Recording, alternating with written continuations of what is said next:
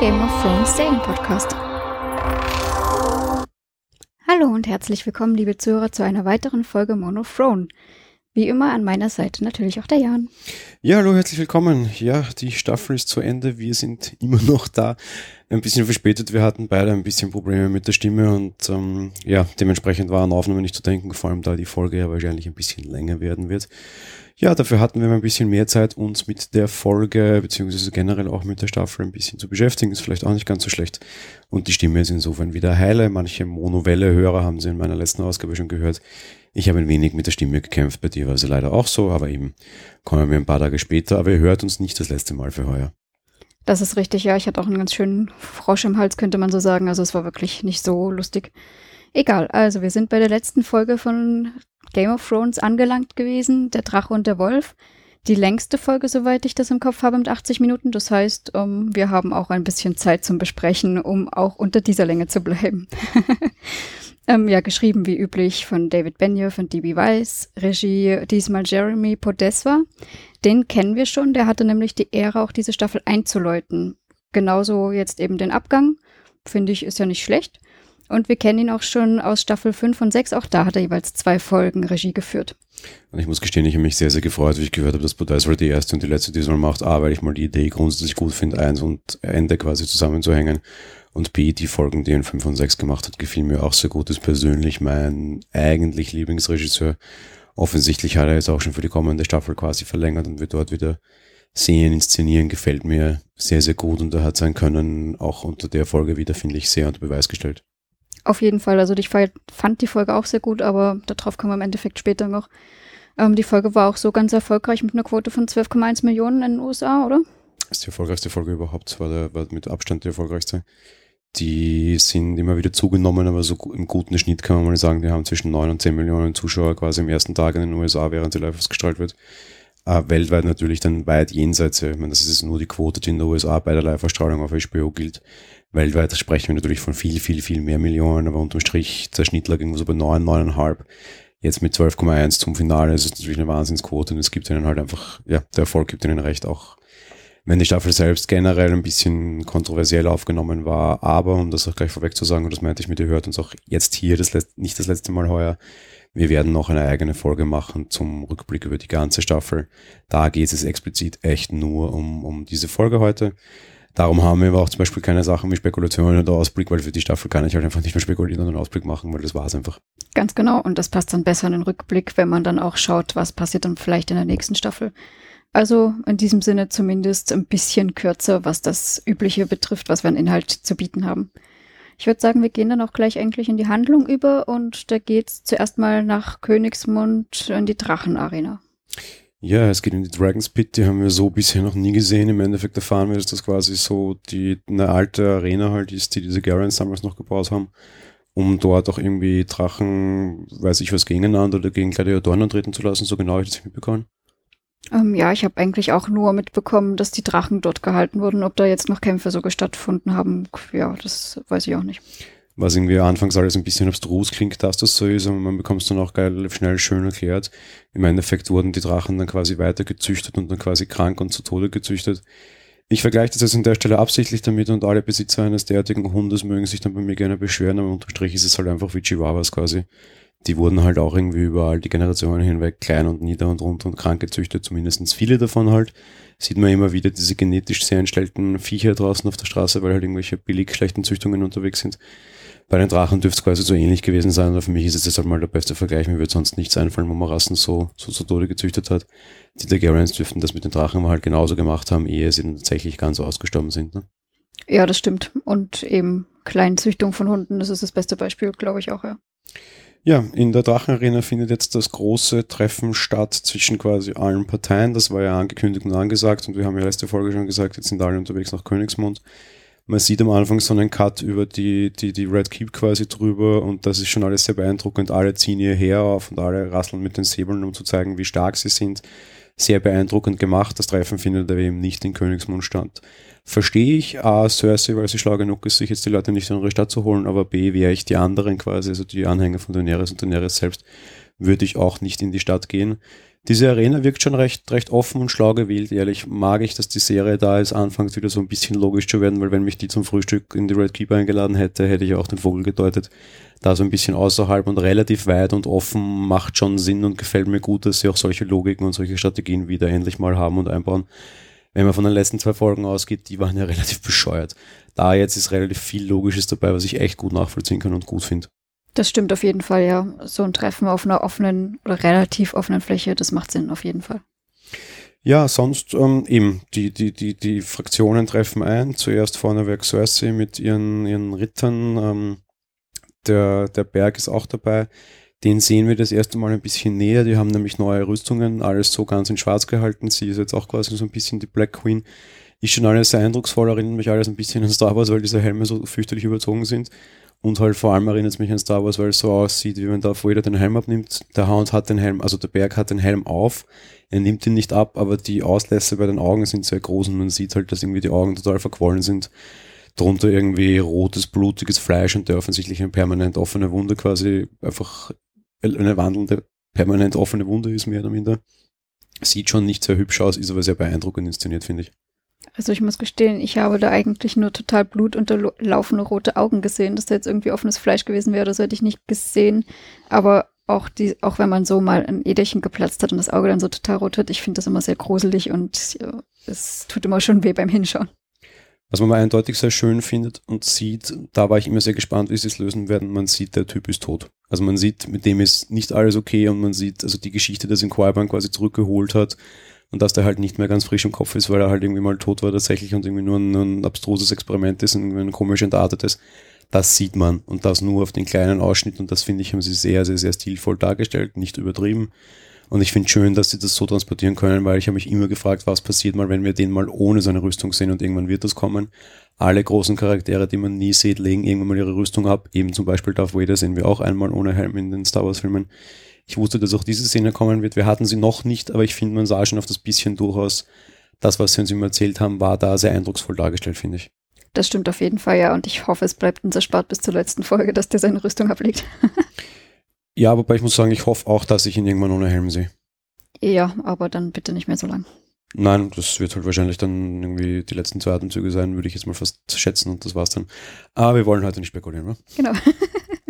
So, also die Königin zieht ein, äh, die andere Truppe von Daenerys zieht ein, aber Daenerys ist nicht dabei. Es ist einfach alles, was wir kennen, äh, hat an Rang und Namen hat, ist dabei. Was mich sehr stört, zum Beispiel, um jetzt nicht jeden Namen einzeln aufzuführen, aber manche stören mich und manche finde ich sehr schön. Ich beginne mit dem Stören, Grey Worm ist mit dabei. Aber ja, wieso stört dich das? Weil wir einfach nur gesehen haben, dass er die, die, die Festung der Lannisters angegriffen hat vor drei oder vier Folgen. Und dann war er einfach nicht mehr da. Und wir haben ja gesehen, dass Euron quasi auch dort ist und einmal aufräumt und wir wussten nicht, was mit Grey passiert und eigentlich wollte man uns, glaube ich, erzählen, dass Grey tot ist. Geglaubt hätte ich es nicht, aber eigentlich dachte ich, die Unsullied sind quasi in der Festung der Lannisters gefangen, werden von Euron quasi dann niedergemesselt und die Sache hat sich gezeigt, haben sie es uns nie und gerade deshalb war mir auch klar, dass es nicht so sein wird. Aber dass die Serie einfach überhaupt keine Diskussion darum macht, sondern der einfach jetzt da mitlatscht und wieder dahin kam oder sonst irgendwas, ist einfach völlig irrelevant. Es ging jetzt nicht darum, dass ich gerne dargestellt hätte, dass die 17 Wochen gereist sind, weil das eine lange Strecke ist und meine Reisezeiten-Theorien halt wieder stimmen oder nicht stimmen. Es ging mir einfach darum, dass quasi der einfach vorbei war und nie wieder aufgegriffen wurde und jetzt plötzlich so mir nichts, dir nichts dasteht, ohne Diskussion. Die Folge haben sie Graham sowohl emotional aufgebaut, siehe auch die Geschichte mit Missande. Warum sie die einfach liegen lassen, weiß ich nicht. Wenn er jetzt irgendwie man gedacht hätte, wäre tot, hätte ich gerne eine emotionale Einstellung mit Missande gesehen. Oder aber gesehen, dass es halt einfach nicht ist und dass es halt trotzdem alles abgegangen ist, dort normal und halt aber nichts passiert ist quasi. Aber eigentlich haben sie es nur offen gelassen für nichts und wieder nichts und das ist einfach verschenktes Potenzial. Ja gut, dass sie das nach dem Angriff dort auf Castellistein offen gelassen haben, das stimmt schon. Ja, kann man drüber streiten, sicherlich. Ansonsten haben wir ja, bevor die dort alle eingetroffen sind, in der Drachenarena gesehen, sehr wohl, wie die Erstgeborenen und die Dothraki alle aufgelaufen sind davor zur Machtdemonstration. Also, dass er dann da dabei ist. Ja. Sonst haben wir ein paar schöne Treffen. Wir haben Brienne, die auf den Hund trifft, den hat sie ja quasi besiegt und getötet. Sie wundert sich aber gar nicht so, dass der gar nicht tot ist. Und das Lustige ist, und das finde ich sehr, sehr schön dargestellt, die beiden sind sich auch nicht gram miteinander. Die reden recht normal, die haben beide ein, ein gemeinsames Interesse, nämlich dass es Arya gut geht. Checken kurz miteinander ab, dass es Arya gut geht, damit ist eigentlich alles erledigt. Die sehen das eher so ein bisschen sportlich. Aha, du hast mich besiegt, ich werde vielleicht dich mal besiegen äh, Shake Hands, Gimme Five und Abmarsch wieder. Also die sind sich überhaupt nicht gram, die sind total okay miteinander, obwohl sie sich eigentlich im schweren Kampf getrennt haben und Brienne ihn vielleicht, also eigentlich hätte töten können, es aber halt nicht hat, aber das überlebt hat, wundert sich auch überhaupt nicht, weil ja, der ist halt ein Fighter. Ich hatte schon das Gefühl, dass sie so ein bisschen kurz überrascht war, weil sie ja damals nur gesehen hat, wie er über die Klippen gestürzt hat und nicht wusste jetzt, ob er noch lebt oder nicht. Aber sei es wie es sei, ich fand generell diesen Dialog auch sehr, sehr charmant. Eben auch dieses von wegen, ähm, ich wollte nur das Aya, ich wollte nur Aya beschützen und ähm, der Hund sagt im Endeffekt, ja, das wollte ich genauso. Das macht ihn auch wieder sehr charismatisch zum einen. Und zum anderen auch dann die, die Nachfrage gleich, ja, wer beschützt denn Aya jetzt, wenn du mit hier bist, zur Brienne? Und sie dann so meint, ja, der Einzige, der, äh, der beschützt werden muss, ist der, auf den Aya trifft. Also den Dialog fand ich super. Ja, aber eben total beide gleiche Ziele, beide total okay miteinander, fand ich ja. eigentlich, fand, fand ich sehr lieb. Das stimmt, ja. Wir haben ein paar Treffen mit Bronn, die ich alle sehr nett finde. Im Endeffekt trifft auf Tyrion. Da ist vielleicht eine Szene dabei, die sehr wichtig ist, darum will ich sie jetzt extra rausstreichen. Tyrion sagt Bronn nämlich äh, immer noch, es gilt immer noch das Gleiche. Ich bezahle das Doppelte wie alle anderen. Und ich glaube, die Szene wird sehr wichtig sein, weil ich glaube, dass wir damit jetzt auch wissen, wie es mit Bronn weitergeht. Das wird aus einer anderen Komponente heraus noch sehr spannend werden. Darum greife ich das jetzt absichtlich später auf, will immer nur auf die Szene hinweisen. Tyrion sagt Bronn, ich zahle das Doppelte und das gilt immer noch. Ich glaube, er wird diese Option ziehen, eben aufgrund der Dinge, die auch in der restlichen Folge passieren. Ich war schon sehr überrascht, dass er die Option nicht gleich in dieser Folge gezogen hat, aber da kommen wir dann später dazu. Genau. Wir haben auch ein Aufeinandertreffen von Braun und Podrick, die, die flachsen wieder ein bisschen miteinander, ist recht witzig. Und alle gehen quasi auf diese Versammlung zu, außer Braun und Podrick, weil die entscheiden, sie gehen jetzt ein Bier trinken. Verstand ich nicht, verstandest du's? Warum sind die jetzt nicht dabei? Mm, nein, so richtig verstanden habe ich es nicht, weil wenn sie dort nichts zu suchen haben, wieso sind sie dann überhaupt erst dorthin gegangen, ja? Ja, vielleicht um ihre Herren quasi zu eskortieren, weil Podrick ist ja knappe, ne? Ja, stimmt auch. Von Brienne. Und so, jetzt lassen wir die Großen sprechen und wir so in der Kuchen spricht, haben die Krümelpause und wir gehen. fand ich noch ein bisschen nachvollziehbar, komisch fand ich es trotzdem. Fun Fact an dieser Stelle, und da ist es gut, dass wir die Folge nicht gleich aufgenommen haben, weil das habe ich erst später in einem anderen Podcast gehört, kann man ja auch neidlos anerkennen, das habe ich bei Cast of Kings gehört, einem englischen Podcast. Der Darsteller von Braun und der Darsteller von, die Darstellerin von Cersei waren mal zusammen und waren mal ein Paar. Betonung liegt auf waren, die dürfen sich offensichtlich sehr bösartig getrennt haben voneinander, sodass sie danach entschieden haben, nie wieder gemeinsam auf einem Set zu sein und nie wieder gemeinsam zu drehen. Bisher haben sich die auch nicht wirklich gesehen und das Lustige ist ja, dass Cersei auf Braun sowieso sehr böse ist. Auch in der Serie, die dürften aber halt auch im echten Leben nicht gut miteinander können. Und dieser, diesen Umstand vorgeleistend hat quasi Bronn nicht dieses Set betreten, weil Cersei dort war. Das heißt, im Endeffekt hat sich da die Folge dem echten Leben und dem Anspruch der Schauspieler gebeugt persönlich finde ich es ein bisschen kindisch, aber ein nettes Nitpicky-Detail irgendwie. Auf der anderen Seite muss ich sagen, finde ich irgendwie lustig. Ja, stimmt. Wenn das dann der Grund ist, okay, irgendwie haben sie es gelöst, auch wenn das auch aus meiner Sicht eher blöd ist. So, gehen wir ein bisschen schneller weiter. Die treffen alle ein. Euron ist auch dort. Der beleidigt zuerst mal Tyrion, dann Theon und Theon soll sich unterwerfen. Eigentlich eine sehr primitive Szene. Man sieht wiederum, Euron ist einfach nur der blöde Schlechter, der einfach überhaupt kein, kein Gefühl für Politik hat und einfach nur ein Idiot ist und auch so dargestellt wird geht mir wie immer fürchterlich auf den Keks. Ähm, aber ja, Tyrion wischt es recht weg und sagt, oh, ein Zwergenwitzen, das war nicht mal ein guter und so, finde ich, finde ich okay. Aber ja, Euron halt. Im Endeffekt ist aber auch Danny inzwischen eingetroffen, nicht wahr? Nein, die kommt dann am Ende, das war nämlich noch davor.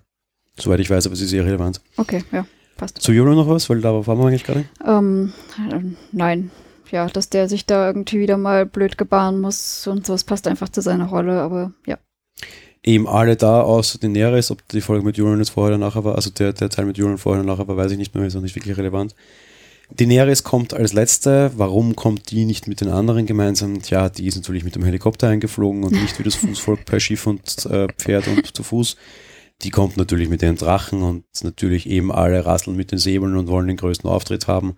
Und den größten Auftritt hat nicht Cersei, deren Auftritt auch schon nicht schwach war, sondern den hat Daenerys die reitet mit Drachen darüber. Ihr Drache lässt sich auf der Arena nieder, baut ihr sehr schön animiert auch quasi die Treppe, dass sie da richtig schön herunterschreiten kann. Cersei sieht dem zu, alle sehen dem zu, alle sehr beeindruckt, außer Cersei, die war einfach nur offensichtlich komplett angepisst. Einerseits A, weil sie den besseren, ich meine, verstehe ich, ja. Die hat den wesentlich besseren Auftritt, wesentlich eindrucksvoller, alle Augen auf ihr. Noch dazu, die kommt da runter und sieht aus wie aus dem Ei gepellt. Das ist Trewettertaft-Werbung. Da steigt die hübsche, heiße, junge, blonde mit perfekt sitzender Frisur und dem tollen Outfit von dem Drachen runter und bläst halt einfach mal alles, was sie sich groß aufinszeniert hat mit ihrer schwarzen Armee, einfach mal so weg. Auf jeden Fall. Und dann erlaubt sie es sich noch später als die Königin selbst zu erscheinen. So eine Frechheit. Natürlich, aber auch von Cersei super gespielt, die setzt sich hin und sagt, ihr kommt zu spät. Sie notiert den, also mit, mit, mit Worten belegt sie den Drachen keine Notiz, sondern sagt einfach nur, ihr kommt zu spät. Und Danny schaut sie an, so halb grinsend und so, tut mir leid. Also allein das, die, allein dieses Spiel zwischen den beiden, ich hoffe auf sehr, sehr viele Cersei und Danny Szenen, weil die beiden können wahnsinnig gut miteinander und spielen extrem gut, diese absolut abgehobenen, arroganten Herrscherinnen. Echt cool gemacht. Auf jeden Fall, das hat mir auch super gefallen, das war sehr eindrucksvoll. Ganz wichtiges Detail, und das kommt noch später. Ähm, sie kommt mit beiden Drachen. Ein Drache ist einfach nur als Begleitwerk sinnlos dabei. Wichtiges Detail, zwei Drachen, weil der dritte, den hatte der Night King jetzt mehr oder minder. Und das fand ich eine sehr interessante Entscheidung, die tatsächlich Auswirkungen hat. Und auch das finde ich super, da kommen wir aber auch später dazu. Ähm, wir hatten noch eine Folge zwischen dem Hound und dem Berg, das habe ich jetzt vergessen. Ich glaube, das war nämlich auch noch vorher. Es ist irrelevant, wann es war. Im Endeffekt, ja, der konfrontiert seinen Bruder kurz, äh, wirft ihm ein paar Dinge in den Kopf. Der Berg reagiert gar nicht. Vielleicht kann er auch nicht mehr, wissen wir nicht so genau. Äh, ja, die Claim Bowl wird angedeutet, wird aber nicht ausgetragen. Ob die noch kommt oder nicht, ich nehme mal schon an, ich nehme mal an, das ist normale Fanfiction oder Fanservice. Die wird irgendwann kommen, sie kommt aber jetzt nicht. Das ist alles sehr friedlich. Sie verhandeln über einen Waffenstillstand. Der Berg geht davon und holt den White Walker, lässt ihn los quasi. Der liegt zuerst mal nur herum und du denkst dir, oh, hm, ist der jetzt tot? Das wäre jetzt aber ganz doof. Nein, er erwacht dann doch quasi wieder zum Leben, kann man nicht sagen, weil der ist untot, zum Halbleben, zum bisschen Leben. Stürmt auf die Königin zu, hat aber eine Kette, stoppt dann quasi kurz vor der Königin, sehr eindrucksvoll inszeniert auch und sehr schön gemacht. Alle machen sich so ein bisschen ins Höschen. Auch Cersei sehr wenig, aber doch. Also man sieht, die, die, die sonst steine Mine der Königin bricht ein wenig. Finde ich sehr gut gespielt von allen. Jamie ist komplett aus dem Häuschen. Ähm, ja, wir sehen dann zu, wie John quasi erklärt, How to Kill a Walker. Das fand ich ein bisschen kindisch, aber es ist egal, war auch nicht schlecht inszeniert. Was mir sehr, sehr schön gefallen hat, sie schlagen ihm eine Hand ab, Quiburn geht hin und nimmt diese noch immer zuckende Hand in die Hand und du siehst so richtig sein Rieseninteresse daran. Der ist Wissenschaftler durch und durch und das spielt der Schauspieler auch einfach echt gut. Das fand ich eine total süße Szene und allein deshalb hat mir dann dieses How to Kill a Walker ganz, ganz gut gefallen, muss ich sagen. Das stimmt, das war wirklich sehr schön, dass der da noch hingeht. Ähm, also nach dieser Demonstration, ja, ja. Aber dass der qui sich das noch so genau anschaut, das war sehr schön. Ja, da gibt es halt die Darstellung, dass sie zusammenhalten müssen, um die Walker an der Mauer zu besiegen. Und überraschenderweise stimmt ähm, Cersei dem Ganzen zu. Ähm, und meint quasi, es gäbe einen Waffenstillstand, bis das erledigt ist. Ihre einzige Forderung, und die finde ich sehr schlau und sehr nachvollziehbar, um es gleich dazu zu sagen. Sie fordert von John, dass er sich raushält danach. Sie will nicht, dass er sich ihr loyal ergibt und er ihr folgt. Sie will auch nicht, dass Daenerys ihr folgt. Und das fragt Daenerys sogar warum. Und sie sagt, weil ich es euch nicht glauben würde. Würde die mir das jetzt zusagen, würde ich euch nicht glauben. Sie will nur von John, dass er sich im danach folgenden Krieg zwischen den Menschen neutral verhält und nicht einmischt. Eigentlich A, für ihn ein ziemlich cooles Angebot, aber B, auch ein total nachvollziehbares und schlaues Angebot von ihr, fand ich auch strategisch wieder extrem schön. Das stimmt, zumal sie da ja doch auch einige Krieger auf ihrer Seite haben mit den Rittern des Grünen Tals, ähm, dass sie wiederum so naiv ist, zu glauben, dass er nicht schon das Knie hätte beugen müssen, um Danny auf seiner Seite zu haben, konnte ich wiederum nicht so ganz nachvollziehen. Naja, das ist aber interessant, weil das ist ja genau nach Johns Entscheidung, dass er sagt, nein, ähm, ich habe mein Knie bereits gebeugt vor ihr und damit erfahren es aber auch alle anderen, weil das wussten ja alle anderen nicht. Hören wusste es auch nicht, weil es war ja quasi im alleinen Privaten unter den beiden. Ähm, so haben sie alle erfahren, von daher da dann schon mal auch auf den, in, in eigenen Reihen quasi die große Verwunderung und die große Überraschung, was ich verstehe. Auf der anderen Seite war halt eben, äh, ja, John macht einen auf Ned Stark und ist halt wieder übertrieben ehrlich, weil in dem Moment, wo er sagt, nein, geht nicht, ähm, würden sich am liebsten irgendwie Davos und Danny offensichtlich mit der flachen Hand auf die Stirn schlagen, weil man muss ja nicht immer so ehrlich sein. Cersei bricht die Verhandlungen ab und geht. Und genau da kommen dann auch eben diese Szenen heraus. Einerseits A sagt Danny ihm, naja, hätten wir jetzt nicht so sagen müssen, dann kommt doch immer wieder die Ansage von wegen, naja, aber du hättest ja ein bisschen lügen können und John sagt, nein, wenn wir halt alle immer lügen und alle immer dingen, dann funktioniert das nicht. Er ist ehrlich, egal was es quasi mehr oder minder kostet und da bricht halt total seine, seine Ehrlichkeit und seine Loyalität raus. Und ich sage jetzt was, was ich bisher noch nie gesagt habe und hoffentlich noch oft sagen muss, Hochachtung an Keith Harrington für die Darstellung. A, kaufe ich es ihm total ab. B, ist es auch aus der Sicht der Rolle heraus total plausibel und das ist einer der wenigen Male, wo die Serie in sich konsistent und plausibel ist ich kaufe es ihnen voll ab, auch wenn alle recht haben, dass es dumm ist, kaufe ich ihm trotzdem das ab, was passiert. Nehmen Sie ihm ab, er spielt's gut, da Hochachtung vor allen, generell in der ganzen Szene Hochachtung vor allen Schauspielern. Überraschung, Überraschung, Game of Thrones ist dann extrem gut, wenn 20 von 22 Schauspielern auf einem Set sind und miteinander spielen.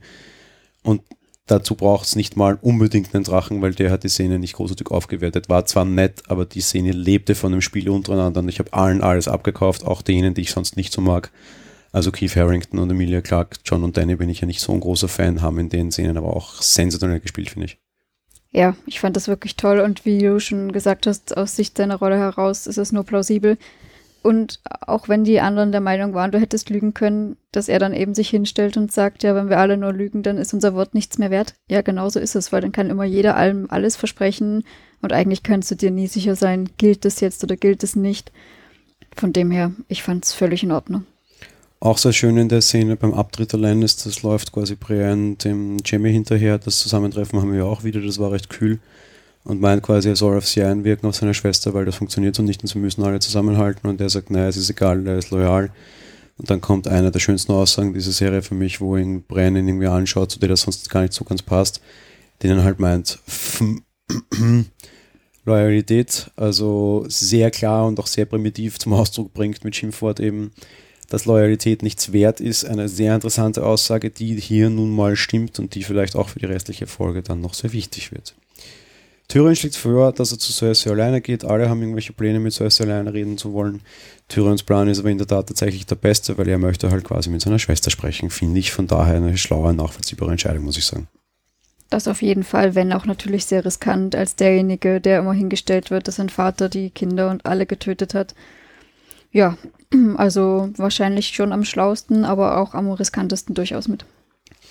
Ja, was aber ihm für mich dann auch die, die, die Folge dieses, also die, die, die Szene dieser Serie ausmacht, eben das Gespräch zwischen Tyrion und Cersei alleine. Nur der Berg ist da, so als, als die übergeordnete Instanz, der halt im schlimmsten Fall Tyrion aber mit einem Handstreich töten könnte. Aber zugegeben, um den Zwerg zu töten, braucht es keinen Berg, aber es ist egal, es ist halt eindrucksvoll inszeniert. Und im Endeffekt treffen sie sich quasi im, sagen wir mal, Büro von Cersei. Und wir sehen, die, erst, die kommen das erste Mal seit zwei oder drei Staffeln überhaupt wieder aneinander, obwohl sie Geschwister sind. Weil seit dem Tod von, ach Gott, wie hieß der? Ähm, Tywin Lannister. Nein, nicht Tywin meine ich jetzt gar nicht, sondern eigentlich von dem Sohn. Ach so, ähm, ja, von Tommen. Joffrey. Joffrey. Ach so, stimmt. Ja, ja, ist richtig. Mhm. Seit dem Tod von Joffrey haben sich die ja quasi mehr oder minder nicht mehr gesehen und die treffen jetzt wieder aufeinander und die Szene ist einfach sensationell und wunderbar gespielt. Ähm, gefällt mir sehr, sehr gut. Im Endeffekt, ja, langes Hin und Her. Es geht ja wohl wieder ein bisschen um die Familiengeschichte. Das wird auch ganz gut aufgerollt. Sie weiß mittlerweile, dass er quasi nicht Joffrey getötet hat und dürfte ihm offensichtlich auch abkaufen oder dürfte halt die Geschichte glauben tatsächlich. Wirft ihm aber natürlich trotzdem vor, dass er den Vater getötet hat und damit alle Lannisters mehr oder minder den Hyänen zum Fraß vorgeworfen hat, womit sie nicht Unrecht hat. Ähm, er wiederum beteuert, dass ihm das mit den Kindern sehr, sehr leid tut und dass er die Kinder sehr, sehr liebt. Und in der Szene, äh, er, will ihr, er, er schenkt ihr von ihrem Wein ein und gibt sie, sie trinkt nicht davon, sie greift zusätzlich noch an ihren Bauch und so kommt Thüringen quasi drauf, dass sie schwanger ist und nutzt diese Chance dann aber auch gleich wieder eben an die Familie und an die großwachsende, also an die weiter wachsende Familie zu appellieren. Fand ich ein bisschen cheesy, weil ich glaube nicht, dass in einer Welt wie Game of Thrones eine Schwangere keinen Alkohol getrunken hat. Nein, kann ich mir auch nicht vorstellen. Und gerade bei Cersei, die ja doch schon Alkoholikerin ist, das kann man durchaus so sagen, bin ich der Meinung. Also gerade, dass die nicht zum Wein greift, das ist sehr unglaubhaft. Insofern, wie er drauf kam, dass sie schwanger ist, fand ich ein bisschen komisch und cheesy, wobei ich es von der Grundidee her sehr schön finde. Sie hat wunderbar gespielt, auch das mit dem auf den Bauch greifen. Das wäre wahrscheinlich auch der größere Hinweis gewesen. Da hätte ich diese Alkoholgeschichte nicht gebraucht, weil es ist irrelevant. Gut gespielt und ja, das war es. Beide Seiten sensationell gespielt, oder? Schauspielerisch die, die stärkste Leistung der Staffel, sage ich jetzt einfach. Um, ähm, ja, ich fand andere Leistungen auch gut, aber ja, es war schon nicht schlecht. War einfach ein ganz krasser Charaktermoment. Es ging auch immer wieder darum, ihn zu töten und äh, er sagt auch, bring mich um, bring mich um und geht schon so einen Berg hin und der zieht auch schon quasi also das Schwert leicht aus, aus, der, aus der Scheide heraus.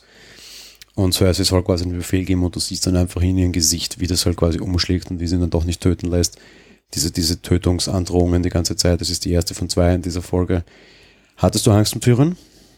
Hm, nein, nicht wirklich weiß nicht, ich glaube, der ist als Charakter einfach zu wichtig, als dass ich geglaubt hätte, dass das jetzt wirklich passiert.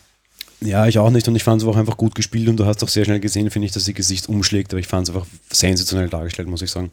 Das stimmt, ja, das auf jeden Fall. Wir haben einen Schnitt und der Schnitt ist, glaube ich, sehr wichtig, weil wir sehen nämlich nicht, wie die beiden besprechen, wie es ausgeht. Wir sehen es nicht. Ja. Entweder A ist er nur aus einer Spannung heraus, aber B, ich glaube, dieser Schnitt könnte auch noch was anderes, was anderem interessant sein. Wir sehen den Schnitt auf die Arena und alles ist still und leise und alle warten. Und ich muss gestehen, in dem Moment dachte ich mir, und jetzt passiert was Dummes. Cersei macht irgendeinen Quatsch. Irgendwie kommt jetzt Knochenfeuer, was auch immer, jetzt passiert was. Nein, es passiert gar nichts. Cersei betritt die Arena, geht zurück zu ihren Thron und sagt, so Kinder, wir haben mal überlegt. Also ich will jetzt keinen Waffenstillstand, ganz im Gegenteil. Ich schicke euch meine Armeen an die Mauer und wir reisen gemeinsam alle los und bekämpfen die White Walker. Und wenn das erledigt ist, sind wir wieder Feinde wie bisher. Ich erwarte mir von keinem irgendeine Treue. Wir machen den Mist jetzt gemeinsam und wenn der Mist vorbei ist, dann haben wir uns wieder gegenseitig nieder, weil mir ist das alles egal. Das stimmt. Im Endeffekt haben die sich vorher, glaube ich, immer noch darüber unterhalten, wie dumm Johns Aussage war, als eben Cersei dann kommt und die Truppen zusichert auf einmal, ja. Ja, wir haben auch so eine nette kleine cheesy Schulhof-Szene quasi zwischen, zwischen John und Danny, wieder so ein bisschen geflirte an der Mauer lehnend. Stimmt. Süß, auch das kaufe ich ihnen ab mittlerweile, ist einfach nett dargestellt. Also im Endeffekt bauen sie halt die ganzen Geschichten weiter auf und weiter auf und weiter auf. Tja, das ist Cersei is all in. So, eine, Folge, also eine Szene habe ich mal vergessen und wir sehen diese Szene einfach extrem lange, die waren 20 Minuten, das war die längste Szene der ganzen Folge und das komplett ohne irgendwie Krieg, Kampf, sonst was, sondern nur durch Reden. Euron verlässt die Szene, nachdem er den White Walker gesehen hat, weil er jetzt Angst hat. Und er versichert sich noch, hey, können die Viecher schwimmen? Heißt's, nö. Sagt er, okay, wisst ihr was? I'm out. Ich schnappe meine Leute, ich schnappe meine Schiffe, ich suche mir irgendwie eine nette Insel. Wart, bis die White Walker euch alle platt gemacht haben und dann, hey, alles cool. Ich verziehe mich auf eine Insel, wo ich meine Ruhe habe. Logisch eine sehr schlaue Idee und sehr nachvollziehbar, muss ich sagen. Und ohne jetzt weiter darauf eingehen zu wollen, hast du es ihm abgekauft oder nicht? Ich muss gestehen, in dem Moment habe ich es ihm abgekauft. Und das Beste, was ich auch daran fand, weshalb ich es ihm abgekauft habe, war ja, dass bevor er wirklich auch tatsächlich abgerauscht ist, er noch zu Danny gegangen ist und gesagt hatte, euch würde ich dasselbe empfehlen. Ihr geht's auch wieder auf eure Insel. Wir sind sicher. Die sind danach alle tot. Uns gibt's dann noch. Und dann haben wir eine schöne, starke Allianz. Das ist ja auch das, was ich in meiner sehr polemischen zweiten, dritten Folge schon gesagt habe von, von dem Podcast, wo ich sagte, ich verstehe das halt alles nicht, aber man darf das halt auch nicht so logisch sehen. Ne? Ja. Und ich muss gestehen, ich habe es ihm nicht abgekauft, absolut nicht abgekauft und war mir die ganze Zeit sicher, dass es so nicht ist, wie er sagt. Und das kommen wir jetzt nachher noch. Weil ich hätte es jeden anderen abgekauft, aber Euron nicht. Weil Euron ist nichts auf, ich sitze gemütlich auf einer Insel und lass mir meine, meine, weiß ich was, Long Island Ice Teas bringen und fertig, das ist ein Kämpfer, das ist ein Krieger. Wenn es irgendwann einen Krieg gibt, der ist so bescheuert und das kaufe ich ihm auch ab, dass er aufs Feuer zuläuft. Wenn ich jemanden nicht abkaufe, dass er vom Feuer wegläuft, was schlau wäre, dann Euron. Der ist so crazy und ist absichtlich so etabliert worden, dass ich dem abkaufe, wenn er immer aufs Feuer zuläuft und da läuft er plötzlich vom Feuer weg und das verstehe ich nicht. Ja, dadurch, dass er aber auch gesagt hat, von wegen, ich war schon überall auf der Welt, ich habe schon so vieles gesehen. Aber das macht mir jetzt Angst, zumal das was ist, was du halt, was halt nicht einfach tot ist, selbst wenn du den Kopf abhackst und sowas. Deswegen war ich da doch durchaus ziemlich unsicher, auch wenn du recht hast, dass der normalerweise überall da ist, wo Krieg ausgerufen wird. Aber ja, ich habe schon tatsächlich gedacht, dass er sich jetzt gemütlich auf seiner Insel machen wird. Aber zugegeben, und da gebe ich dir wiederum recht, Euron ist in der, in der Folge, also in, in, in der Serie generell ja sehr als primitiver, plumper, aber recht guter Krieger eingeführt. Aus den Büchern wüssten wir eigentlich, dass der auch durchaus ein bisschen, ja, der hat ja ein bisschen Ahnung von Magie auch. Dem muss Magie und Dinge, die jetzt nicht normal zwischen Himmel und Erde sind, eigentlich nicht schrecken. Wobei so wird er in der Serie nicht etabliert, das stimmt. Ich habe aber aus den Büchern einen etwas anderen Blick auf Euron auch. Aha, okay, na gut, ich habe die Bücher noch nicht gelesen, das werde ich dann nach allen Staffeln sicherlich mal in Angriff nehmen. Nach allen Staffeln oder wenn alle Bücher da sind? ja, wahrscheinlich besser, wenn alle Bücher da sind. Ich habe mir das, ich, eine Frage, die mir morgen sehr stark stellen, kleiner, kleiner privater Ausflug. Ich wollte eigentlich nach allen Staffeln, beziehungsweise vor der letzten Staffel dann alle Bücher, also die Bücher lesen. Vielleicht kommt bis dahin tatsächlich Winds of Winter, weil dann kann ich es und hole quasi auf, ohne dass ich die letzte Staffel schon vorablies, weil die ist dann noch nicht da. Das ist irgendwie Feeling of Spring. Es fehlen ja noch zwei Bücher von Martin. Ich hoffe, dass das vorletzte jetzt quasi kommt, dann würde ich es wahrscheinlich vor der nächsten Staffel lesen, weil ich glaube, wenn ich auf alle Bücher warte, werde ich es nicht mehr erleben, weil ich glaube, der wird ihn nie fertigstellen. Meine große Angst. Ja gut, aber dann wird es jemand anderes weiterstellen. Er hat ja schon alle Vorkehrungen getroffen.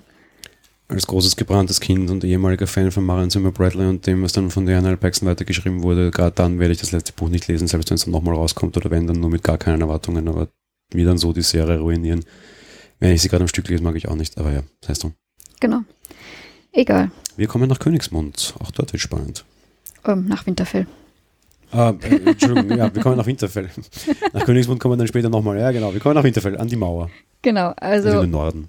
Ich wollte gerade sagen, also wir sind nicht an der Mauer, wir sind in Winterfell. Wir haben Sansa, die ganz offensichtlich sehr nachdenklich ist, was ihre Schwester betrifft, was Aya betrifft. Ähm, mal wieder mit Kleinfinger zusammen reden. Und es scheint so, als hätte sie sich wieder von ihnen um den Finger wickeln lassen. Das finde ich sehr, sehr toll gespielt. Hat mir super gut gefallen. Und sie stehen da und sie ähm, entschließt und sagt auch noch, ich lasse meine Schwester holen und sagt dann auch zu zwei Soldaten, bringt mir meine Schwester.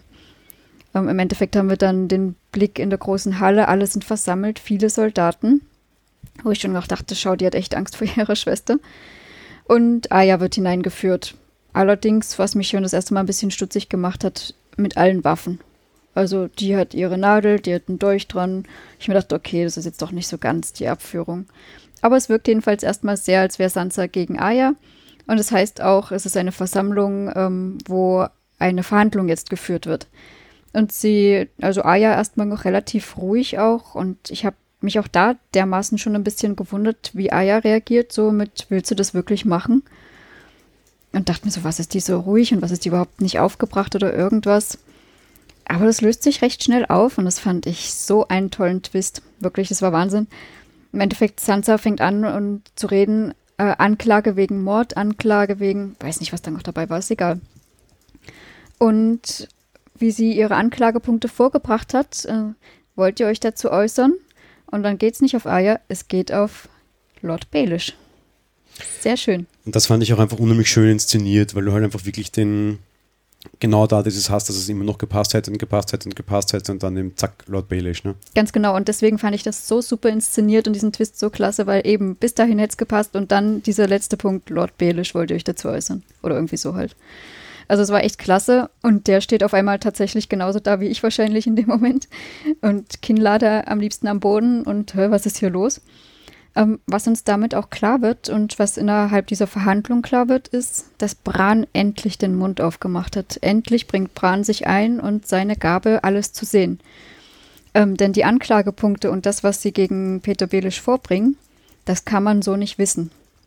Sie bringen im Endeffekt hervor, dass äh, Peter Belisch dahinter steckt, dass die alte Hand des Königs, also damals der Lord Arryn, die Frau von Catelyn Starks Schwester da auch, ähm, die, die Herrin des Grünen Tals war das ja, ähm, dass äh, er sie dazu gebracht hat, ihren Mann zu vergiften mit irgendeinem Gift und auch dazu gebracht hat, ihre Schwester und Ned Stark sozusagen glauben zu machen, dass die Lannisters dahinter stecken, dass dieser Krieg eröffnet wird. Der ist an allem Möglichen schuld. Der ist daran schuld, dass Bran hätte ermordet werden sollen und so weiter und so fort.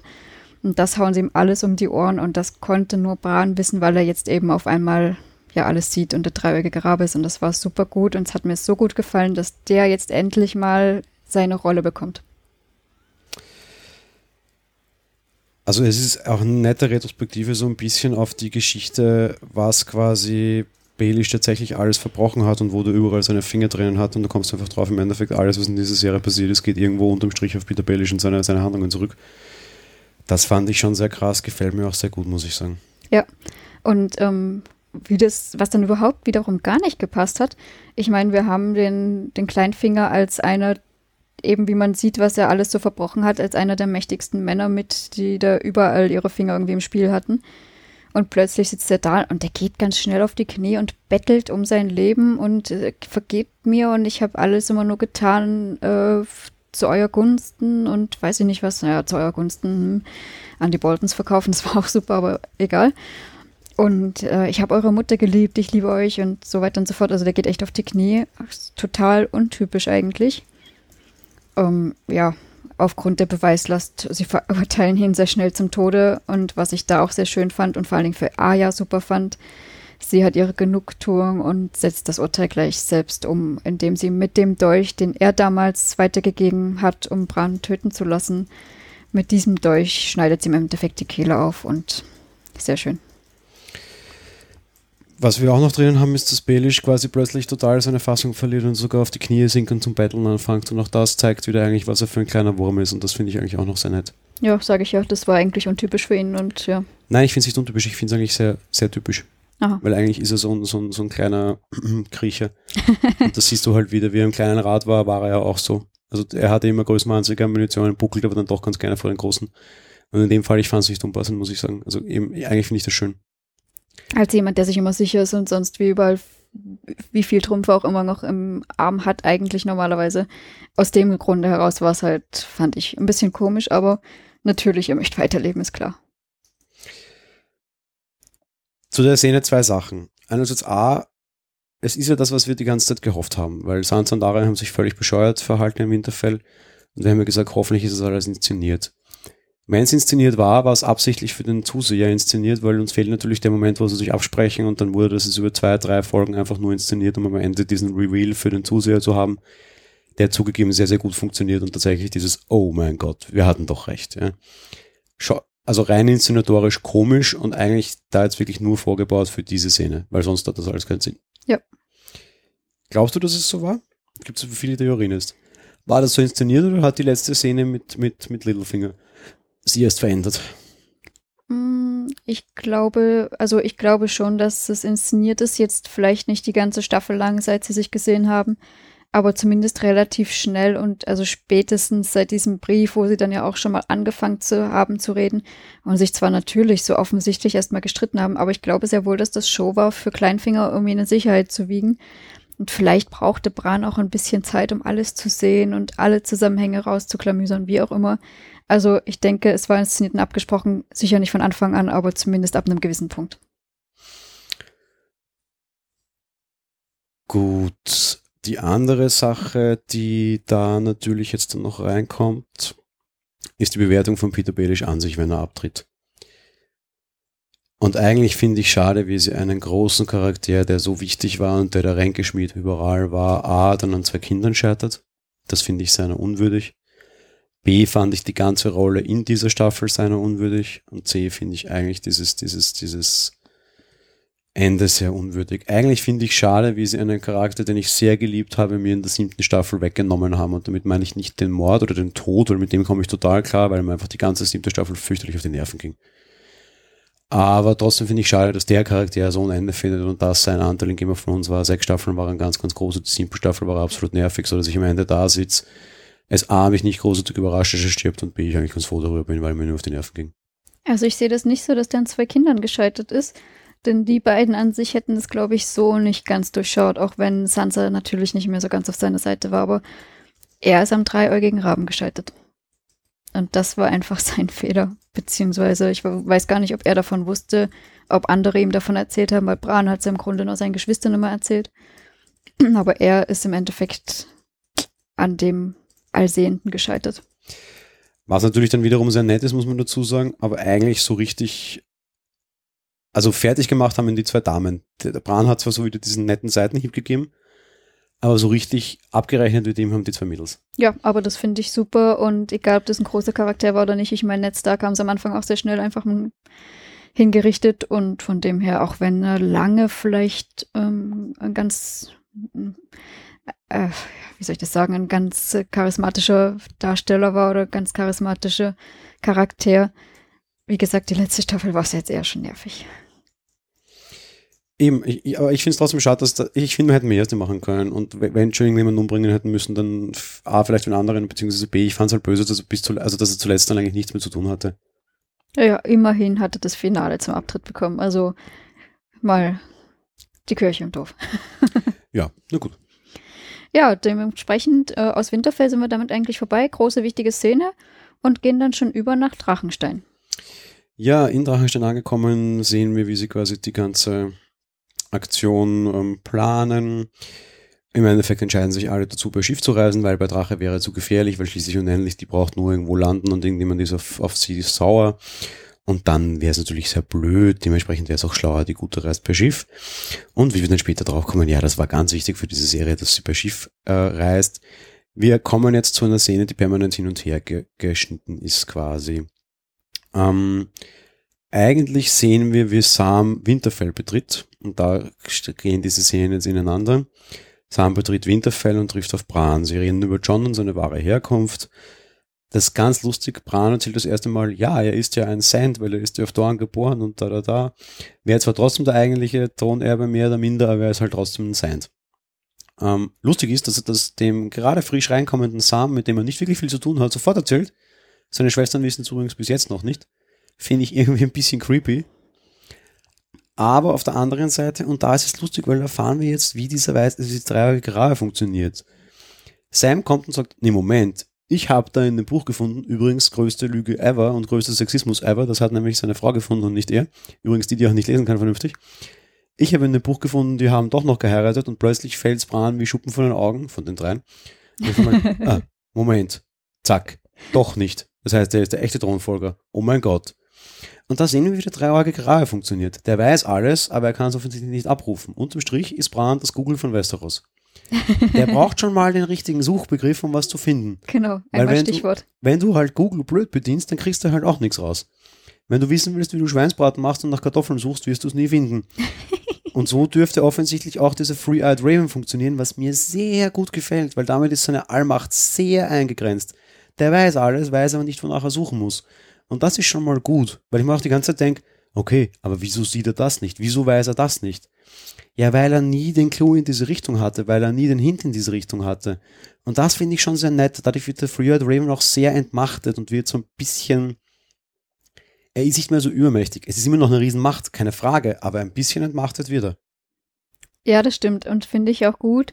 Im Endeffekt ist es damit allerdings auch ganz schön ähm, gefährlich, sage ich mal, weil im Endeffekt der, der Bran in seiner Gewalt hat, wenn du so möchtest, und ihm sagt, von wegen, ich will das und das wissen, das kann er sich dann natürlich anschauen. Wobei, ja, freilich, freiwillig wird er sich sicher nicht einfach sowas anschauen, was ihm jemand so sagt, wenn sie nicht interessiert. Aber ich fand die ganze Szene auch wieder lustig, ja.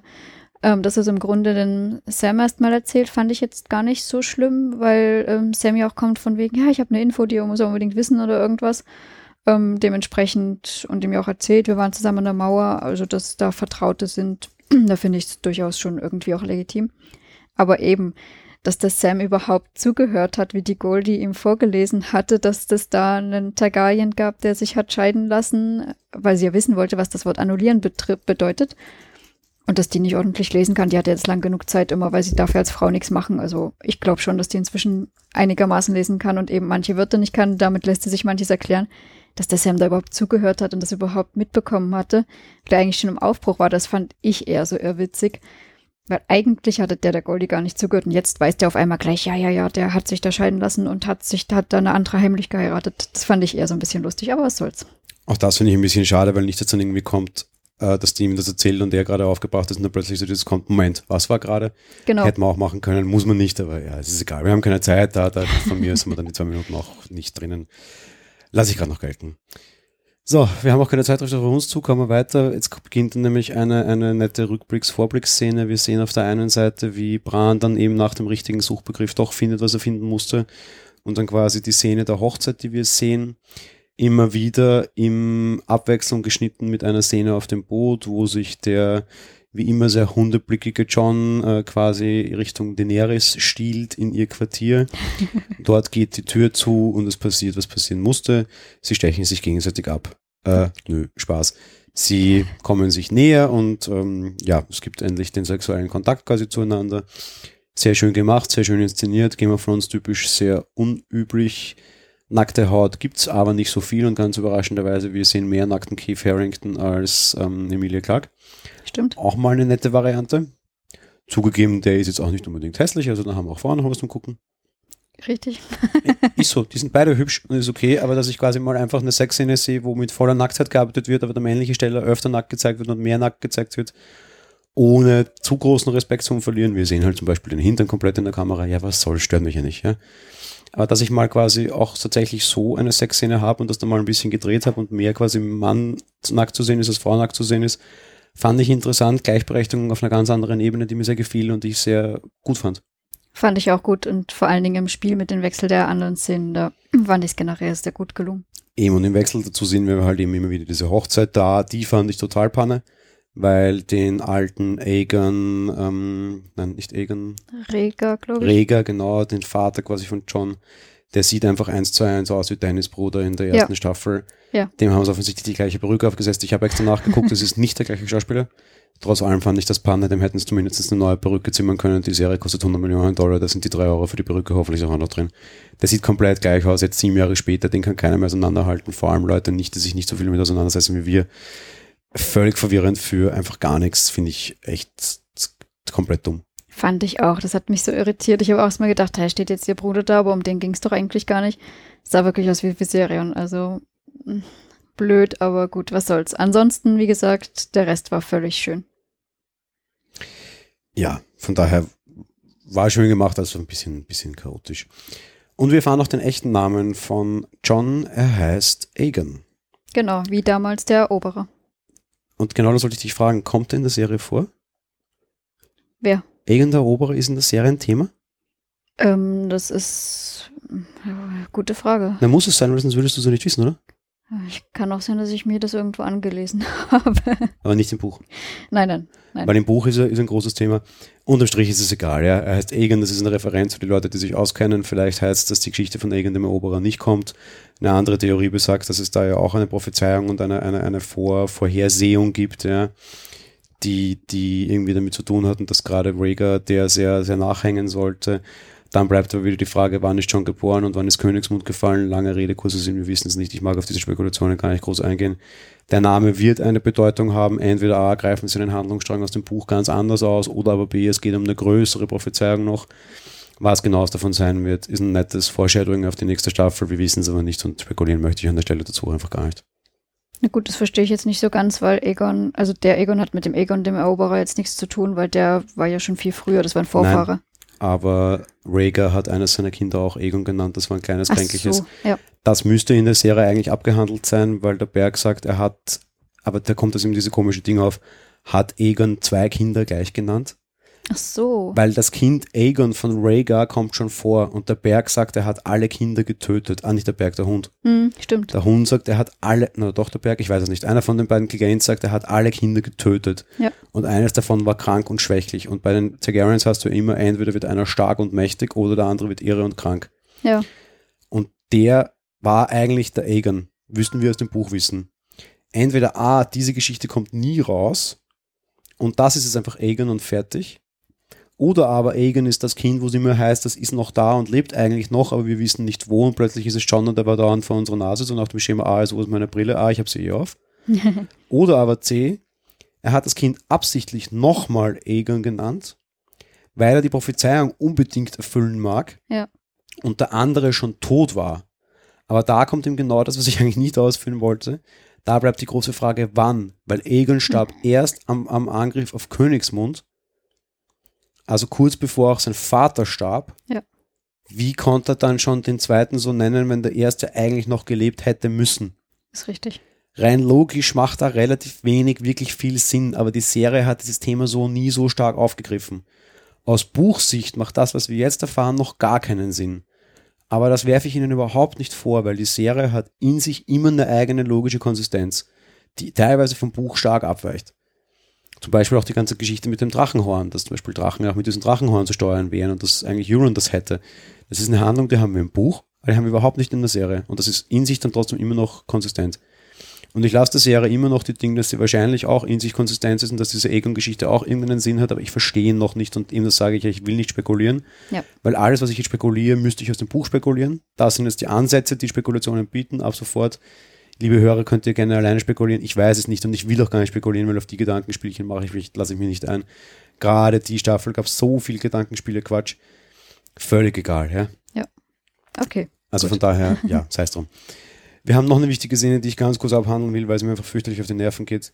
Wir sehen Tion, wie er losbricht, um Asche zu retten. Ähm, da muss er sich zuerst nochmal ein bisschen mit John rumschlagen und diskutieren. Dann muss er sich noch mit seinen eigenen Graufreud-Männern tatsächlich schlagen, um, um sie wieder auf seine Seite zu bringen. Und er bricht los, er bricht auf und will Asche retten, die er in den Fängen von Euron ja nach wie vor vermutet. Und der hat ja vorher eben das Set verlassen gehabt, um auf irgendeine Insel zurückzukehren.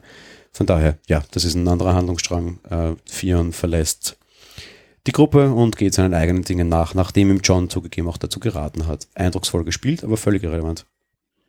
Ja, stimmt. Ähm, Fand ich jetzt auch eher irrelevant, allerdings gut. Ähm, vielleicht wird er jetzt wieder normal, sagen wir es mal so. The Rise of Tion oder so. äh, das Türhirn John und Danny beobachtet hat, haben wir, das hat man gesehen, nämlich noch, dass die, der beobachtet hat, wie John in Dannys Kabine gegangen ist. Der sieht das im Endeffekt, aber ja, mehr auch nicht. Ja, genau, und das wollte ich jetzt noch als letztes bringen, aber ich hätte was vergessen, danke, dass du sagst. Wir sehen Tyrion, der so ein bisschen aller Littlefinger die beiden beobachtet. Tyrion selbst ist dieses, dieses, dieses Zusammenspiel der beiden ja eh die ganze Zeit schon nicht ganz recht. Warum verstehe ich nicht, weil eigentlich ist es eine schlaue Entlohnung der Allianz. Einerseits A. Aber B, wir sehen, dass er das sieht. So. Warum? Vielleicht, weil es ihm Unrecht ist, weil alle, die in ihrer Nähe sind und alle, die sie liebt, am Ende sterben und ihm vielleicht was an John liegt. Bist du der Meinung, er hat was dagegen? Das hatte ich ja. nie das Gefühl. Doch. Ich war eher immer der Meinung, dass er John immer sagt, hey, beug dein Knie endlich und mach und er so die Richtung war. Ja, aber dass sich die so jetzt emotional näher kommen, glaube ich, taugt ihm nicht. Aha, okay. Und da gibt es eigentlich drei Ansätze. Ansatz A, ihm liegt was an John. Ansatz B, ihm liegt die ganze Zeit schon selbst was Emotionales an Danny und jetzt, wo es wer andere bekommt, kommt er selber drauf. Finde ich ein bisschen lächerlich und mag ich nicht. Mhm. Und Ansatz C, und der treibt mich jetzt schon lange um, also das, was ich vorher gesagt habe, wir sehen nie das Gespräch mit Cersei. Wir wissen nicht, was die beiden sich ausmachen. Stimmt. Was da für ein Deal läuft, rennt nicht, wissen wir nicht. Vielleicht, vielleicht findet Tyrion doch zurück zu seiner Familie. Ah je, okay. Vielleicht rennt da doch noch was und der ist ein Doppelagent. Hm. Möglich hielt ich's. Nachvollziehbar fände ich es überraschenderweise auch. Weil Tyrion betont immer wieder, wie sehr ihm an den Kindern lag und die Kinder sind nicht mehr da. Ja, gut, aber das hat er ja nicht. Oder das würde ja auch nichts helfen, wenn er jetzt Danny verrät. Wieso nicht? Er hilft Cersei. Ach so, um dann das ungeborene Leben noch zu schützen. Ah, Richtig. Ja. Vielleicht sieht nämlich er, vielleicht fangt Cersei mit dieser Kindergeschichte gar nicht Jamie, sondern eigentlich Tyrion. Weil vielleicht schafft die es ihm klar zu machen, dass noch eine Familie da ist und dass es auch wieder Kinder da werden und dass die Lannisters nicht unbedingt aussterben müssen und dass am Ende nochmal All for Good kommen könnte und die drei irgendwie sehr ungleichen Geschwister irgendwie noch da wären und dann ein neuer, normaler Lannister in einer gereinigten Welt kommt und der dann alles super leiten kann und super cool und die Familie lebt weiter und alles für die Family. Und vielleicht fängt sie gerade Türen damit. Weil gerade der hat immer noch Anerkennung von allen gesucht und nach einer Möglichkeit, wie das eigentlich gut ausgehen könnte, bekam sie noch nie. Wenn er sie jetzt kommt, gemeinsam mit seiner Familie, mit denen er doch lange, lange zusammen war auch und mit denen nur zwei oder drei Jahre jetzt, vielleicht geht er auf das ein und ich würde es ihnen echt abkaufen und ich würde es auch ihm abkaufen, für das, ich es hässlichst. Aber vielleicht ist das der große, große Plot-Twist in der siebten Staffel. Einer der großen Plot-Twists. Weiß ich nicht, könnte sein. Reine Spekulation, finde ich nicht uninteressant. Ja, jetzt spekulieren wir eh schon wieder mehr, als wir eigentlich wollten. Aber apropos gutes Stichwort Jamie. Wir gehen nach Königsmund über im Endeffekt jetzt. Um, und da sehen wir Jamie. Jamie an dieser Strategiekarte, sage ich mal, der Armeenverrückten spielt. Also im Endeffekt, er plant, wie sie jetzt vorgehen wollen, dass sie die Lannisters an die Mauer führen, wann gehen sie los, wer geht wie los, was auch immer. Ähm, Cersei betritt auf einmal diesen Saal dort und fragt, was er ihn denn dort macht. Und er sagt einfach ganz offen, ja, ich plane unseren Abzug gen Mauer. Und Cersei schaut ihm an, als wäre jetzt der allerdümmste Volltrottel und meint nur von wegen, ob er denn wirklich glaubt, dass sie jetzt im Endeffekt da an die Mauer gehen ähm, Jamie offensichtlich echt überrascht. Na, das war ganz das, komisch. Ich finde, sie sagt das auch noch so richtig schön und das ist nämlich auch, was mich auf diese Tyrion-Idee bringt. Ja? Sie geht hin und sagt, du bist wirklich der dümmste aller Lannister. Moment, da war gerade vorher noch ihr Tyrion, den sie überhaupt nicht mag, den sie hasst ohne alles. Ja? Hm, auch spannend. Plötzlich ist Jamie der Dümmste. Interessant. Ganz interessant. Ja, ja und Jamie schaut wirklich, ich sag mal so wie ein Hund, den du gerade ausschimpfst oder sowas. Der schaut wirklich, als wäre er jetzt sehr überrascht. Und Cersei klärt ihn dann noch auf, dass das doch nur eine Finte war und dass sie natürlich nicht an die Mauer gehen werden, dass sie ja nicht so dumm sein werden, sich von diesen weißen Wanderern und to Untoten da abschlachten zu lassen sondern ähm, dass vor allen Dingen nämlich auch Joron nicht gegangen ist, sondern dass der gerade unterwegs ist, um ihre neue Armee abzuholen. Die Golden Company, wir wissen das.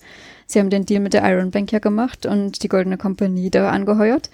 Und Joron ist eigentlich nur auf dem Weg, um die abzuholen. So. Und sie werden im Endeffekt mit dieser ganzen Armee dann nicht helfen an der Mauer, sondern eine zweite Front eröffnen. Natürlich gegen Danny und den Norden.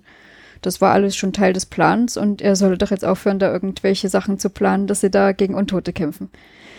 Ja, Jamie versucht, der ist ja nun doch inzwischen menschlicher geworden, als man teilweise denkt, aber der versucht noch an seine Schwester zu appellieren, dass das eine große Bedrohung ist und er doch tatsächlich eigentlich dafür wäre, dagegen zu kämpfen und äh, ja, Ehre und wir haben das aber gesagt und ja, und was soll das? Ich bin hier überhaupt eigentlich der, was ist er, der erste, der Heeresführer oder ja, keine Ahnung. Er ist ja, aber er führt zumindest die Armeen eigentlich immer an und dass sie ihn nicht mal eingeweiht hat, das verletzt ihn auch sehr doll. Ja, er ist Heeresführer und damit natürlich, ja, hat es hintergangen, ja. Ja, und Also sie hat ihn hintergangen. richtig. Und ähm, das sagt er im Endeffekt auch, dass sie ihn da hintergangen hat und was das soll. Appelliert wiederum, wie gesagt, schon an sie. Ja, aber ganz wichtig, sie sagt dann auch, naja, und du mich auch, weil du hast dich mit Türen getroffen, Punkt, und sie nicht unrecht. Ja, wobei es ja damals, als sie das hatten, so schien, als wäre ihr das egal gewesen, denn sie wusste davon und hat nichts gemacht. Aber ja, ist richtig. Sie sagt ja dann auch noch, dass sie gegen Drachen jetzt am letzten Endes keine Chance haben und wenn sie jetzt helfen und dann die weißen Wanderer weg sind, dass sie dann als nächstes dran sind. Ja, Wobei, und das ist das, was ich vorher meinte, auf was wir später noch kommen wollten, dass die Drachen natürlich ein Problem sind, erkennen sie. Aber eines erkennen sie auch, und da verstehe ich es nicht, dass sie quasi. Danny ist mit zwei Drachen gekommen. Und genau das sagt sie auch und sagt: Moment, sie kam mit zwei Drachen.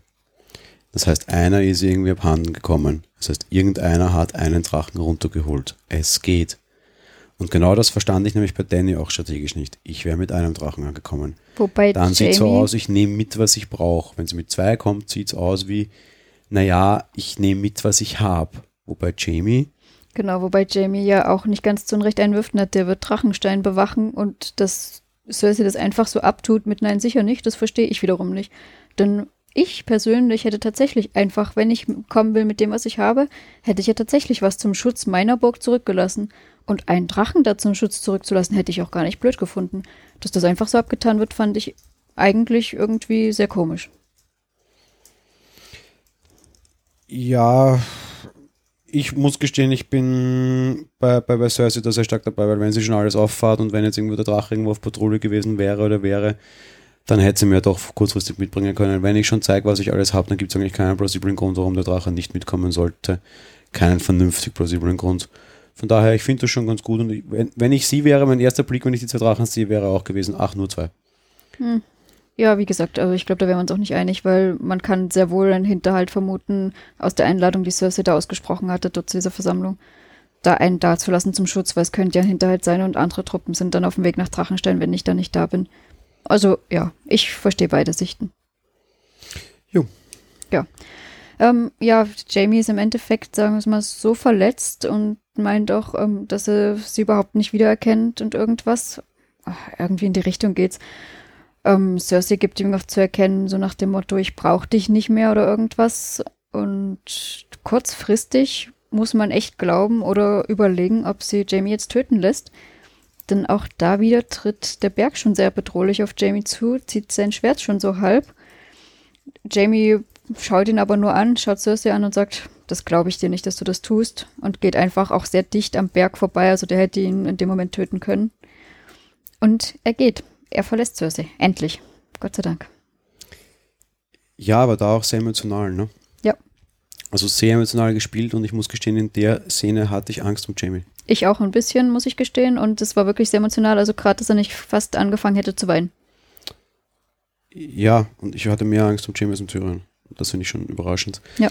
Und wir sehen, wie Jamie Königsmund verlässt, quasi verhüllt, sodass ihn keiner findet und dass ihn keiner sieht und dass ihn keiner erkennt, auch mit einem anderen Pferd, das sonst keine Hand drauf, in Lumpen gehüllt. Und da war für mich die emotionalste Moment dieser ganzen Staffel und vielleicht sogar der Serie der schönste Moment für mich überhaupt und der Effekt hat 3,20 Euro gekostet, vermutlich. er reitet das Königsmund weg und es beginnt zu schneien. Ja, oh, das war wunderschön gemacht. Winter ist hier. Mhm. Es schneit. Es war wunder, wunderschön. Wirklich. da kam, glaube ich, überhaupt am meisten Emotionen in mir in dieser Serie überhaupt auf bisher. Ich, ja, Dass der einfach losreitet, ganz im Stillen und der Schnee fällt. Ganz- der Winter ist da. ganz genau. Das war wirklich für das Finale der Staffel, die die ganze Zeit diesen Übertitel hatte mit Winter ist hier, war das so perfekt. Und ja, dass Jamie Cersei im Endeffekt verlässt, das war ja auch schon überfällig. Denn auch wenn ich die Bücher nicht gelesen habe, ich weiß, Sorry, ich Buch, mag auch kurz bei dieser, dieser Schneegeschichte bleiben. Und es war so einfach und so schön. Ich hatte befürchtet, ich wusste, dass der Schnee kommen wird, diese, diese Serie. Ich hätte viel, viel Geld gewettet, dass wir irgendwann Schnee in Königsmund sehen. Aber ich hätte gedacht, dass das irgendwie passiert, während drei Drachen und 17 Skorpionpfeile durch ein Napalmfeuer fliegen und plötzlich irgendwie so ein Schneeflöckchen, das erste vom Drachenfeuer weggeschmolzen wird. Nö, alleine in der Morgenstunde ein Reiter verlässt Königsmund. Große Szene, Cersei ist alleine, der Winter kommt, sie hat alles verloren, das ist ihr Niedergang im Endeffekt, das ist ihr Ende, der Anfang von dem großen Ende. Und schön inszeniert und total unbeeindruckend, gefällt mir echt gut. Das glaube und hoffe ich auch, denn ihr strategischster Anführer, der fähigste Mann im Endeffekt geht weg. Ja, wie, was ich schon gerade sagen wollte, auch wenn ich die Bücher nicht gelesen habe, ich weiß zumindest trotz allem in den Büchern, das war schon längst überfällig, da hat er sie schon verlassen, als sie ihn mit Lenzel betrogen hat damals. Also es wurde mehr oder minder Zeit und war schon lange überfällig. Aber ja, ich freue mich sehr, dass es jetzt endlich mal was eingetreten, worauf ich schon lange gewartet habe. Damit sind wir aber auch aus Königsmund raus und haben im Endeffekt die allerletzte äh, Szene aus dieser ganzen Staffel in der Folge Staffel Abschluss in Ostwacht, nämlich an der Mauer. Ja, und dort kommt wie es kommen musste. Der Night King greift an, er hat einen Drachen im Schlepptau, Visirion, er reitet auf Visirion. Visirion selbst ist ein Eisdrache, sieht ein bisschen herunterkommen und zerschlissen aus. Die Flügel haben Löcher. Visirion ist offensichtlich mitgenommen, aber finde ich noch okay, sage ich mal jetzt so. Ja. Und ja, das schön groß inszeniert, dickes, großes Ende. Ich kann das jetzt gar nicht beschreiben, weil es einfach völlig sinnfrei ist, es da großartig zu beschreiben. Es ist einfach wunderbar gemacht. Eine sehr kurze Actionsequenz, die extrem aufwendig war. Ähm, der Drache spuckt irgendwie so bläuliches Feuer, so ein bisschen Eis, also so magisches Feuer. Eis ist es nicht, also es ist bläuliches Feuer. Das war auch eine Überlegung, die es mir wieder gab. Was wird das denn sein? Und bringt damit eigentlich, die Mauer zum Einstürzen klingt irgendwie so, so, so episch. Es ist eigentlich überhaupt nicht episch. Eigentlich reißt er die Mauer weg, als wäre das nichts.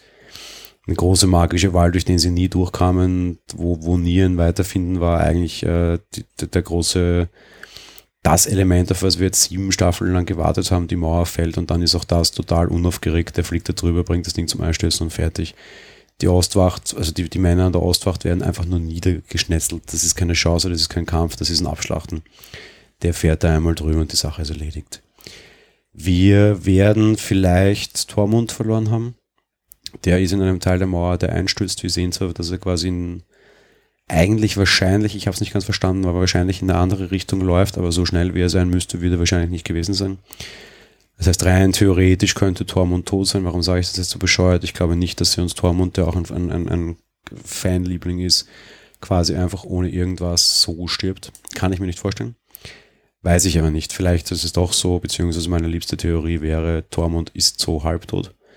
Ich glaube nämlich zwar, dass er in menschlicher Form tot ist, aber dass wir ihn sehr, sehr bald als Walker sehen. Weil das ist auch noch überfällig, dass wir irgendeinen Charakter als White Walker wiedersehen und dass der irgendwie dann, ja, vielleicht die Gruppe so ein bisschen aufreibt. Äh, vielleicht gibt es auch irgendwie ein nettes Wiedersehen zwischen Tormund und Brienne und äh, Tormund ist dann aber schon Walker oder sowas auch immer. Ähm, schwieriges Thema weiß ich nicht. Vielleicht ist Tormund tot, vielleicht kommt das Walker wieder, vielleicht lebt er eher einfach, weil Offscreen tot heißt ja meistens, dass er nicht passiert ist. Mal gucken. Äh, aber Tormund könnte bei der Szene draufgegangen sein. Ja, stimmt, Tormund und irgendein anderer, der mir jetzt nicht einfällt, die sind jetzt zusammengeflohen, aber ja, ich bin gespannt, ob es die noch gibt dann oder nicht, aber das werden wir erst nächste Staffel dann feststellen. So endet dann auch die Folge und damit hätten wir endlich die Handlung abgehakt nach über einer Stunde. Im Endeffekt, ja, die Mauer fällt, die Walker sind durch, der Winter ist da. In Königsmund nur angedeutet durch den Schneefall, was ich wesentlich schöner fand. Und danach dann die sehr, sehr plakative Darstellung, die auch sensationell inszeniert und gemacht war der sehr kurze, sehr schnelle, aber sehr blutige und vor allem sehr feurige Mauerfall. Damit war's das. Ganz genau. Damit haben wir leider die siebte Staffel abgeschlossen. Ähm, wie fandest du diese Folge? Ich mag es jetzt tatsächlich kurz halten, weil ich eh schon währenddessen sehr viel, sehr viel hineingequatscht äh, habe und ähm, damit, glaube ich, eh alles gesagt war und das ist ein recht, recht schönes Fazit, dem da mehr oder minder schon zwischendrin war. Ich fand es eine sehr, sehr, sehr groß inszenierte Folge und wir haben 20 von 23 Hauptdarstellern gesehen und das gefällt mir sehr gut. Ähm, ein kleines Nebending, was mich auch sehr gefreut hat und sehr emotional gemacht hat. Wir hatten die letzte Folge mit Neil Finlayton, heißt der Typ. Das ist einer der Darsteller, die sehr häufig die Motion Capturings für diese großen, für diese großen ähm, Riesen immer wieder geliefert hat. Und ich habe im Februar noch mitbekommen und gelesen, dass der quasi gestorben ist und dass er kurz davor noch Game of Thrones gedreht hat und dass er eine große Schlachtszene gedreht hat. Man wusste nie welche. Jetzt war er im Abspann drinnen, das war seine letzte Folge, ehe er dann im Februar verstarb. Und das hat mich wieder auch ein bisschen emotional gestimmt, dass sie es ihm irgendwie nicht gewidmet hatten. Hätte ich zumindest jetzt nicht gesehen, vielleicht kommt das noch, ist egal. Ähm, so für mich die Folge, ja, hat vieles wieder repariert, das Game of Thrones vorher kaputt gemacht hatte. Einerseits weil mich Arya und, und, und äh, Sansa sehr genervt haben. Es ist jetzt alles sehr, sehr serientypisch. Man merkt, dass sie kein Buch mehr haben, an dem sie sich festhalten können. A, macht das teilweise die Handlung schlechter. B, merkst du, dass es eindeutig ganz, ganz klar alles auf Serie und für Serienschau inszeniert ist. Vorher hatten sie ein Werk, das einfach runterverfilmt wurde. Würdest du das Buch jetzt so hernehmen, wäre das nicht so geschrieben. Da wüsstest du von Haus aus, dass die vorhaben, Littlefinger hinters, hinters Licht zu führen und hättest diesen Reveal und diesen Turning Point und drei Staffeln später nicht drinnen, weil das kannst du natürlich in einem Buch so nicht machen. Weil du dann natürlich diese Erzählperspektive so nicht hast, wie du sie jetzt hast.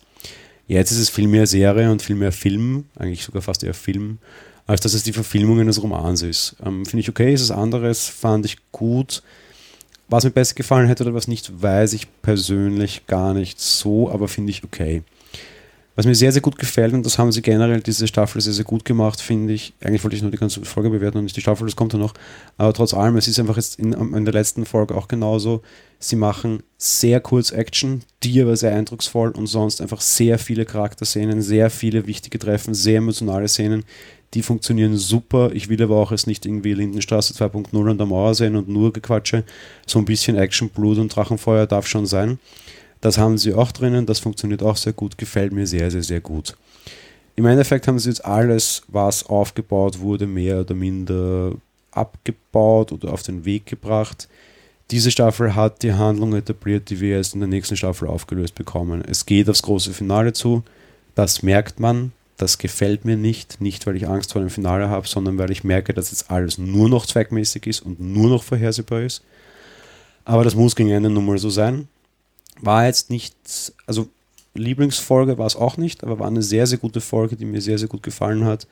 Großer Ausblick aufs Finale, das dann wahrscheinlich erst in anderthalb bis zwei Jahren irgendwie über die Bühne gehen wird. Trotz allem hat mir sehr gut gefallen. Lange Rede, kurzer Sinn, Wertung 4,5 von 5 Sterne. Für 5 Sterne reicht es einfach klar noch lange nicht. Das ist es nicht nur so ein bisschen vor den 5, sondern also wenn ich es in, in, in Komma angeben kann, wäre es eher so ein 4,2, 4,3 sogar.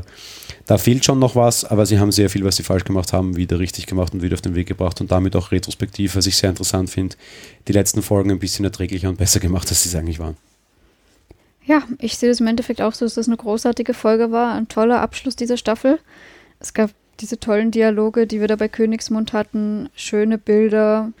Und was mich so gefreut hat, dass jetzt halt wirklich viele lang ersehnte Handlungen und Hoffnungen endlich eingetreten sind.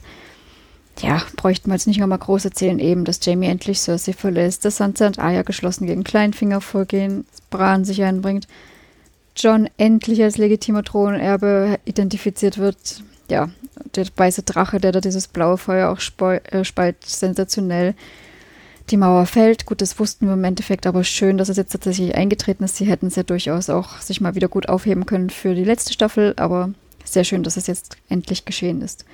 Also aus meiner Sicht heraus liegt die Folge auch, ähm, es ist auch eine der besten Folgen ähm, sehr dicht auf Augenhöhe mit der Folge 4, die ich auch schon mal mit viereinhalb Sternen bewertet habe. Das tue ich bei dieser hier auch einfach, weil wir in halben Schritten eben bewerten. Ansonsten würde ich eigentlich sagen, dass die Kriegsbeute-Folge ein kleines bisschen besser war. Trotz allem ein würdiger Abschluss. Ja, somit hat es uns beiden sehr gut gefallen. Schade, dass das jetzt die letzte Folge war. Aber wie wir schon angedeutet haben, ihr werdet uns nicht das letzte Mal hören, sondern wir werden noch so einen Rückblick auf jeden Fall machen. Also ja, ja, ich gehe davon aus, dass die Folge jetzt irgendwie am Wochenende rausfallen wird. Wenn wir die Rückblicksfolge dann bringen werden, schauen wir noch, aber vielleicht halten wir unseren Dienstagsrhythmus bei, wobei das ist es nicht mehr notwendig, weil die Staffel ist ja schon vorbei. Vielleicht fällt es dann auch irgendwann Richtung nächstes Wochenende raus. Wir hören uns auf jeden Fall bald wieder und ja, wir bringen auf jeden Fall unseren Rückblick noch. Ganz genau. Ja, aber in dem Sinne würde ich sagen, haben wir diese Folge abgeschlossen, die Staffel erstmal soweit abgeschlossen, was Handlung betrifft. Und war schön, wenn ihr uns zugehört habt. Ja, ich freue mich immer. Ja, ich bedanke mich mal für das Hören dieser Folge. Das Hören für das Hören, das Bedanken für das Hören aller Folgen kommt dann auch in unserem Recap. Das wird auch ein bisschen der Recap für diesen Podcast quasi sein. In diesem Sinne vielen Dank. Ich hoffe, ihr hattet genauso viel Spaß mit der letzten Folge wie wir. Und ja, bis bald. Ja, bis bald. Tschüss. Ciao.